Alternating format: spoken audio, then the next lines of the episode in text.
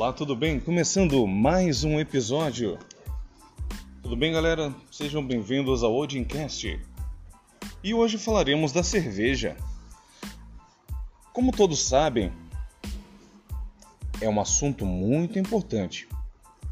Alguma vez você já se perguntou qual a origem da cerveja? Então, vamos lá. De acordo com os historiadores, a cerveja ela não foi inventada.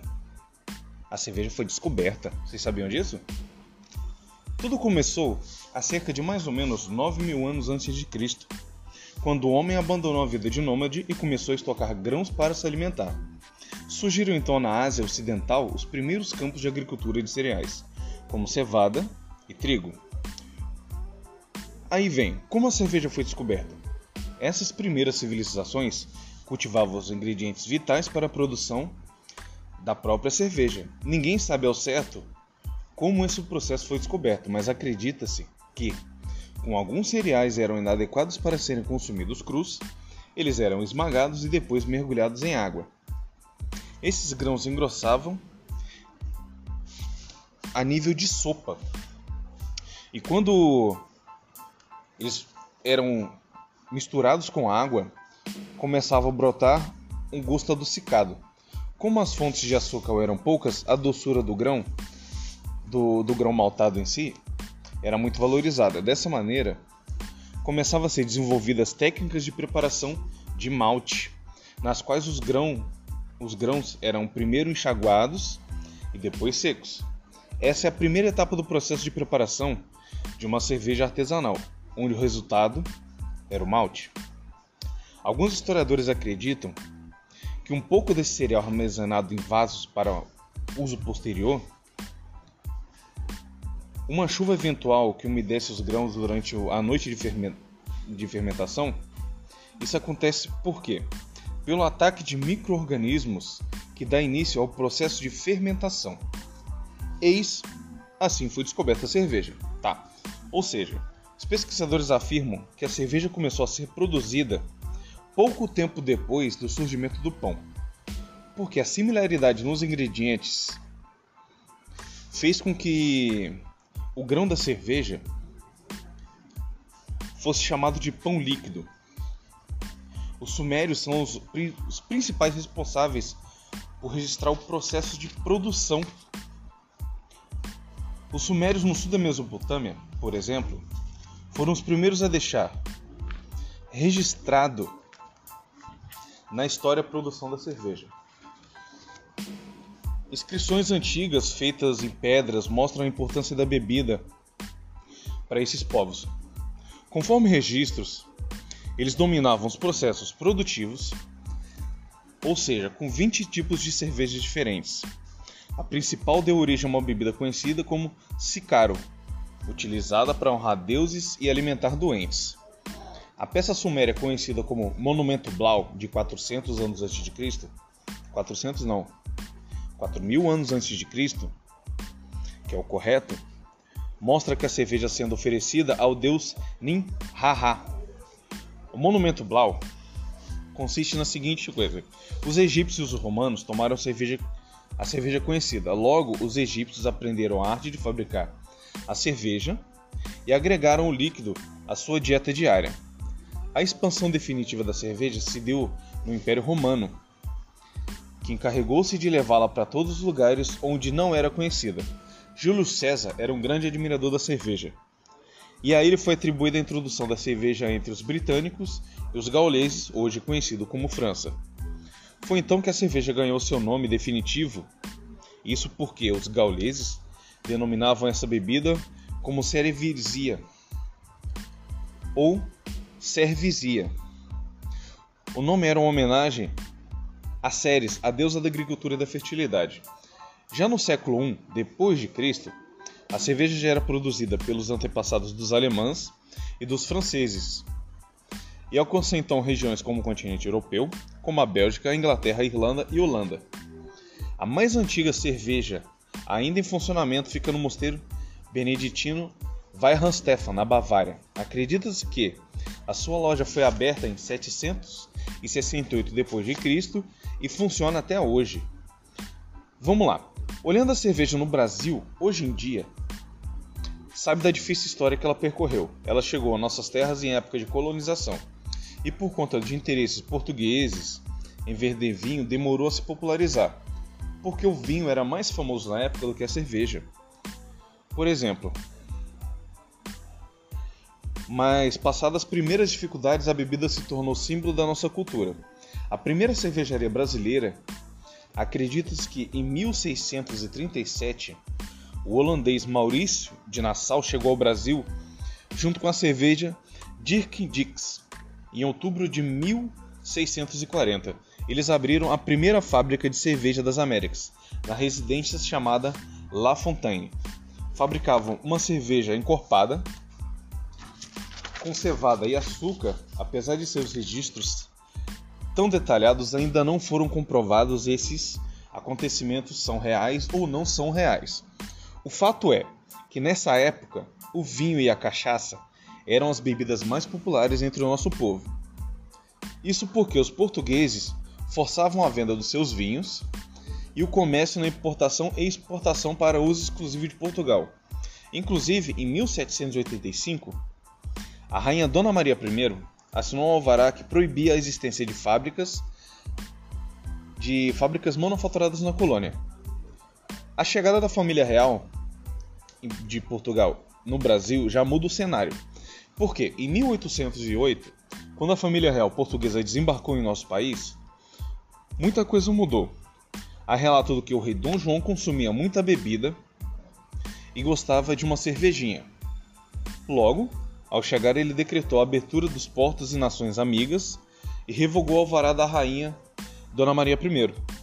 Até 1814, a abertura dos portos beneficiou exclusivamente a Inglaterra, o que significava que a cerveja consumida no Brasil era quase que 100% de origem britânica.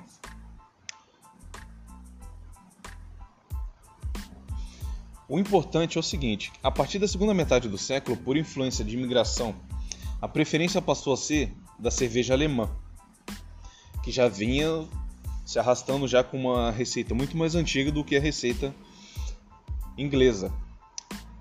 Ela vinha de garrafas em caixas, ao contrário das inglesas que vinham em barris. A cerveja alemã era o oposto da cerveja inglesa. Clara, límpida, conservada com o melhor agravava mais o paladar, ficava muito mais cremosa. Foi então que nasceu o hábito de beber cervejas em garrafa de vidro. Ou seja, a garrafa de vidro começou a ser comercializada e produzida em massa a partir de 1814. Outra coisa, uma curiosidade, que na segunda, do, segunda metade do século XIX, o apelido para se referir à bebida era cerveja de barbante. Isso porque, como o controle de fermentação era bem rudimentar, as garrafas eram lacradas com uma rolha amarrada por um barbante para impedir que a rolha saltasse. As tampas de metais que conhecemos hoje em dia só foram inventadas em 1891 por William Pantner. No primeiro post da série, do livro Larousse da cerveja da editora Larousse, contamos como a cerveja chegou no nosso país. Se você ainda não leu, gente, vai lá, confere. É um post muito interessante, entendeu? Aí começaram a dominar o mercado em 1830, que foi o crescimento das cervejas artesanais. Porque começou iniciado por imigrantes foi somente a partir de 1835, que por sua vez eram fabricadas pelas famílias que começaram a usar escravos e a empregar trabalhadores para produzir a própria bebida e a vender em comércio local. Nesse período surgiram muitas cervejarias, sem marca alguma, só vendiam a bebida em barris para comércios. Muitas vezes, os próprios comerciantes engarrafavam a bebida e assim revendiam. Uma curiosidade interessante, as mulheres elas exerciam uma grande influência na história da cerveja no Brasil, porque a bebida era tida como uma atividade de cozinha, ou seja, era produzida a maioria delas por mulheres. Porque naquela época toda a parte de cozinha era toda ela direcionada à mulher. E era ela que produzia no âmbito familiar. Com o gradual crescimento da cerveja e do consumo dela, ela começou a se tornar popular em 1836. Foi publicado no Jornal do Comércio do Rio de Janeiro o primeiro anúncio publicitário da bebida. O anúncio dizia da seguinte forma: Na rua Mata Cavalos número 90 e Rua Direita número 86 da Cervejaria Brasileira vende-se a cerveja, a bebida acolhida favoravelmente e muito procurada. Essa saudável bebida reúne barateza e um sabor agradável, e a propriedade de conservar-se por muito tempo. Esse foi o início do primeiro desenvolvimento comercial da cerveja. Cervejarias artesanais que fizeram história em 1846, George Henry Hitch instala uma pequena linha de produção de cerveja na região de Nova Petrópolis, no Rio Grande do Sul, criado, criando a marca Hitcher, com dois T's, tá? Não é Hitler, vamos deixar claro. Uma das precursoras do ramo do cervejeiro. George Henry Hitch instala uma pequena linha de produção. George convida seu irmão para um sócio. A empresa cresce em 1906 e muda-se para a fábrica de uma fábrica nova em Porto Alegre. A Hitcher era conhecida como a fábrica da cerveja Frederick Christoffel de Porto Alegre. Em 1878, Christoffel produziu mais de um milhão de garrafas. Na década de 40, foi um período em grande desenvolvimento. Por exemplo, surgiram até 1855 muitas cervejarias. Por exemplo, a cervejaria brasileira no Rio de Janeiro em 1836, a Henrique Skolberg em São Paulo em 1840, George Henry Hitch em Nova Petrópolis em 1846, Henrique Leiden no Rio de Janeiro em 1848, Von Gellenbager, no Rio de Janeiro, também em 1848. A João Bayer, no Rio de Janeiro, também no Rio de Janeiro, já um ano seguinte, em 1849. A Gabriel Albert Smiles, em Joinville, Santa Catarina, que foi aberta em 1852. A, a Henrique Kremer, em Petrópolis, no Rio de Janeiro, em 1854. E Carlos Rey, em Petrópolis, em 1853. Apesar das novas oportunidades, os cervejeiros encontravam desafios: a falta da cevada e lúpulo, até então importados da Alemanha e da Áustria. Então foi estimulada a produção e uso de outros cereais como arroz, como milho, como trigo, que era o alto custo de refrigeração num país tropical. Porque para beber uma cerveja gelada era algo muito raro. Então ela era servida quente no início do século. As cervejas nacionais elas começaram a dominar o mercado no final do século XIX. Porque os impostos aumentaram muito, o que viabilizou a importação de produtos. Foi então que a cerveja artesanal brasileira começou a expandir e dominar o mercado. As cervejas artesanais que conhecemos hoje em dia começaram a crescer e a empregar funcionários. E foi nessa época, no final do século XIX, já comecinho do século XX, que começaram a afirmar muitas marcas que hoje conhecemos. O surgimento de grandes cervejarias brasileiras, como a Antártica, de Joaquim Salles, era um proprietário em uma matadora de suínos. Com o nome Antártica local, local onde possuía uma máquina de fazer gelo, em 1882, ele formou uma sociedade com Louis Butcher, dando origem a uma fábrica com o mesmo nome do matadouro, Antártica. Localizada em São Paulo, no início da empresa dedicava-se à produção de gelo e produtos alimentícios. Já em 85, passou a fabricar cervejas com o nome, com nome conhecido hoje em dia como Antártica. Esse foi então um importante fato histórico da cerveja, pois até então as cervejas eram vendidas em barril e não tinha uma marca própria. A Antártica cresceu muito, tendo uma filial em Joinville. Durante a sua existência, essa filial foi considerada por muitos como tendo a melhor cerveja nacional devido à qualidade existente na região. O rótulo da cerveja da Antártica Fábrica, em Joinville, Santa Catarina, é uma das melhores cervejas já produzidas na fábrica, na fábrica catarinense. Detalhe importante: em 1888, jo, o Joseph Villager, um imigrante suíço, resolveu abrir seu próprio negócio. Acostumado com sabores de cervejas europeias, ele começou a fazer uma cerveja na sua própria casa. Villager inaugurou então a manufatura de cerveja Brahma, Village e companhia, com uma produção diária de mais ou menos 12 mil litros de cerveja e 32 funcionários. E começava assim a fábrica da Brahma. A origem da palavra Brahma é uma referência ao deus hindu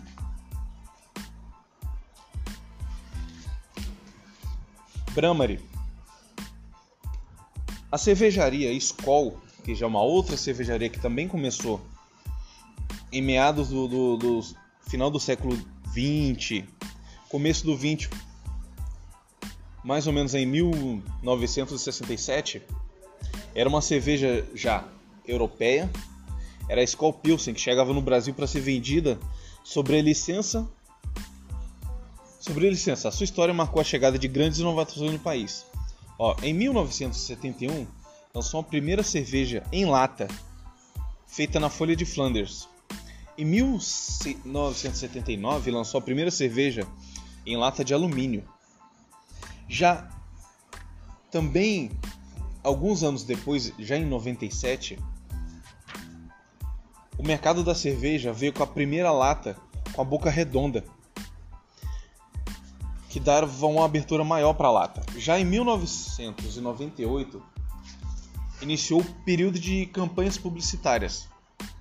Todas as cervejarias do país queriam fazer uma propaganda na televisão. A cervejaria Kaiser, em 1880, surgiu ela em Divinópolis, em Minas Gerais. O que Kaiser significava uh, imperador em alemão. A cerveja foi uma tentativa de Luiz Otávio Poças Gonçalves quebrar a hegemonia do mercado, porque naquela época você tinha várias cervejarias porém uma marca predominava em cima de todas as outras. Então, aparecendo a Kaiser, ela começou a fazer propaganda em cima de muita TV, rádio. Foi na época que começou também as propagandas visuais. Então, ela começou a ser um concorrente muito grande de outras. Já em 1989, a partir da fusão entre a Companhia Antártica Paulista e a Companhia Cervejaria Brahma, surge a Companhia de Bebidas das Américas, a Ambev, que posteriormente se fundiu com uma gigante belga, a Interbrew, formando a Imbev. E em 2004 tornou-se a maior produtora do mundo em cerveja. O resgate do sabor da cerveja artesanal, com as grandes indústrias, a competitividade surgiu uma forte pressão na produção da cerveja com o menor custo possível. Com isso, grandes indústrias adotaram ingredientes de menor custo para a produção da cerveja, como por exemplo, começaram a usar o milho. Isso influenciou no gosto da cerveja nacional. O que vemos atualmente é um movimento de resgate da melhor cerveja com o surgimento de cervejarias nacionais e uma rápida mudança de paladar nos brasileiros independentemente da, do fabricante, o que importa é a cerveja, que é melhor se adapta ao gosto de cada um. Porque tem gente que curte uma cerveja artesanal, tem gente que curte uma cerveja tradicional.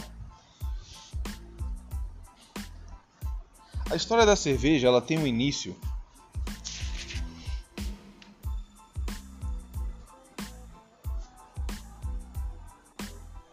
Voltando um pouco lá atrás, a mais ou menos aí uns 9 mil anos atrás, a cerveja ela era considerada como uma bebida divina.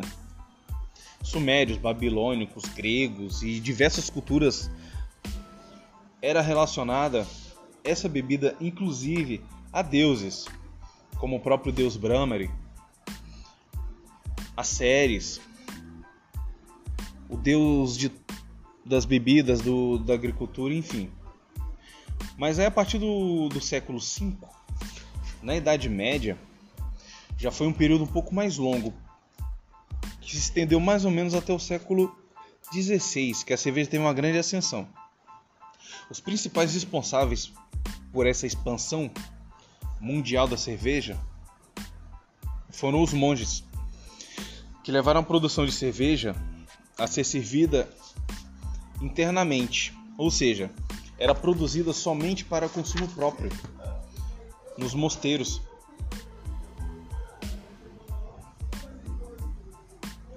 E nessa época era permitido é, o uso desse líquido só durante o, o, período que você se alimentava.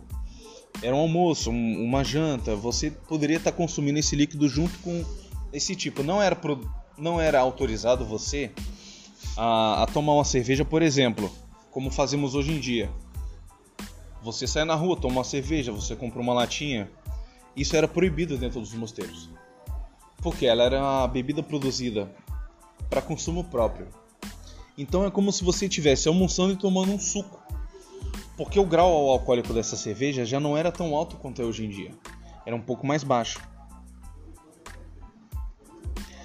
A cerveja começou a tornar um perfil dentro dos mosteiros mais sensorial, porque o lúpulo ele começou a ganhar uma importância como descoberta com as suas prioridades aromáticas. Os mosteiros do país da Bélgica, por exemplo, na Suíça, na Alemanha ou na Holanda, eles produziam diversas receitas de cervejas aleatórias, que até hoje é produzida de forma fiel com modificações, claro, contribuindo com, com maquinário, todo o ingrediente a mais. Já a temperatura ambiente que dera origem para a família da cerveja, que, hoje, que é chamado de hoje de Alice, que é um dos estilos das cervejas principais da época dos monges. Com o passar do tempo, com a chegada da era moderna e descobertas tecnológicas que começaram a propiciar a evolução de produção de cerveja, o desenvolvimento de máquina a vapor em 1700 e do termômetro em 1742, principalmente da refrigeração artificial em 1859, por Carl von, von Linde, revolucionários estilos de cerveja, produzidos até então. A produção artificial de frio proporcionou também a fabricação e a expansão de produções esporádicas somente durante o inverno, quando a temperatura ambiente era mais baixa. No século XX, passamos por um período de globalização da cerveja e a massificação do consumo. Quando as cervejas tipo American Lagers deixaram de lado muitos outros estilos complexos de cerveja, felizmente nos últimos anos temos um, um movimento contrário do renascimento da cerveja artesanal, revivendo a história e os estilos e sabores. Por exemplo, a Kildare é uma das cervejas mais antigas do mundo. Existem registros aí de, de mais ou menos cerca de 6 mil anos antes de Cristo da primeira produção de cerveja. Mas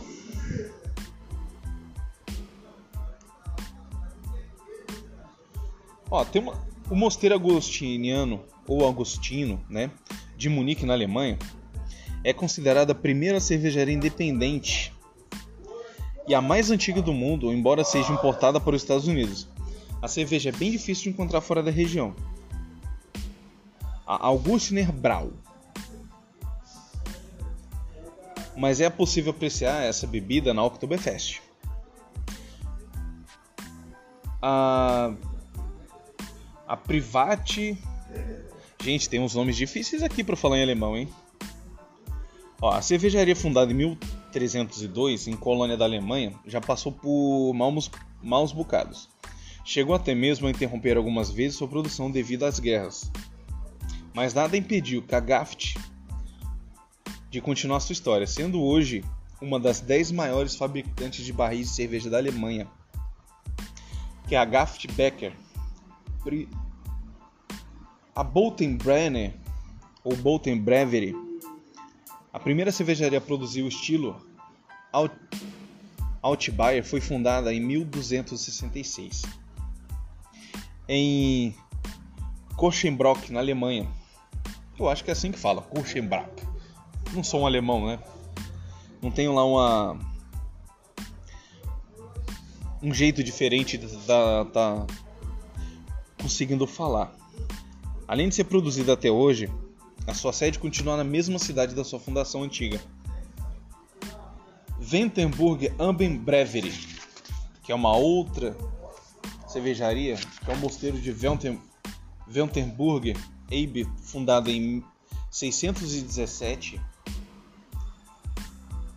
em Carra, fundada em 1600 e em 617 na real, em Kalleheim, na Alemanha.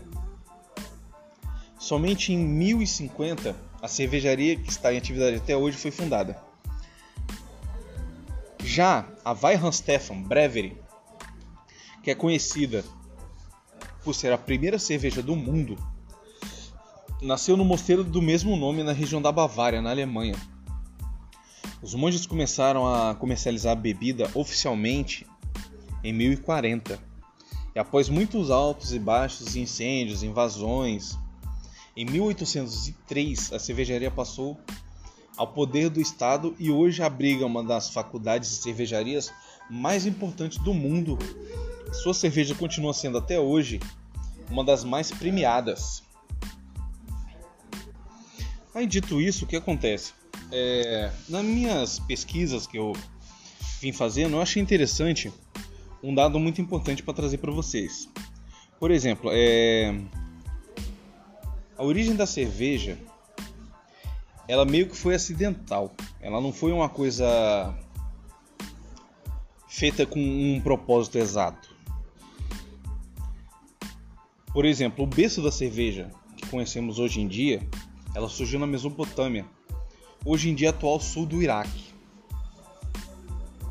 Os primeiros indícios que, de que se tem a fabricação da bebida é mais ou menos de cerca de 6 mil anos. O que tudo indica que aconteceu meio que por acidente.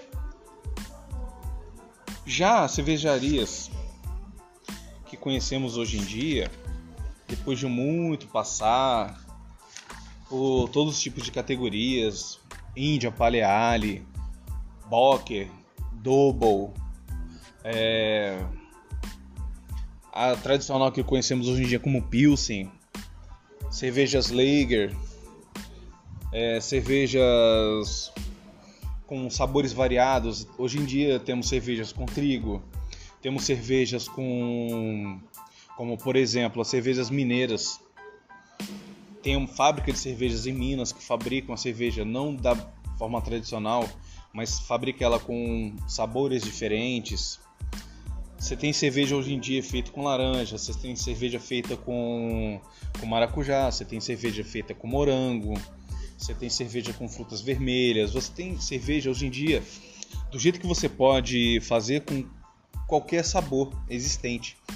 Porém, você tendo uma base no trigo. Porque se você produz uma cerveja com um certo grau de cevada, você não consegue tá colocando ali nela um sabor diferente. Até consegue, porém o, o sabor não vai ficar tão predominante, porque a cevada ela puxa um pouco dessa desse sabor, né? Os alemães e os franceses, por exemplo, no, em 23 de abril de 1516, o duque alemão Guilherme VI da Baviera ele decretou uma lei chamada Reinheitsgebot. Gente, desculpa meu, meu alemão a droga, né? Então, em tradução livre, o que, que significa isso? Significa a lei da pureza da cerveja.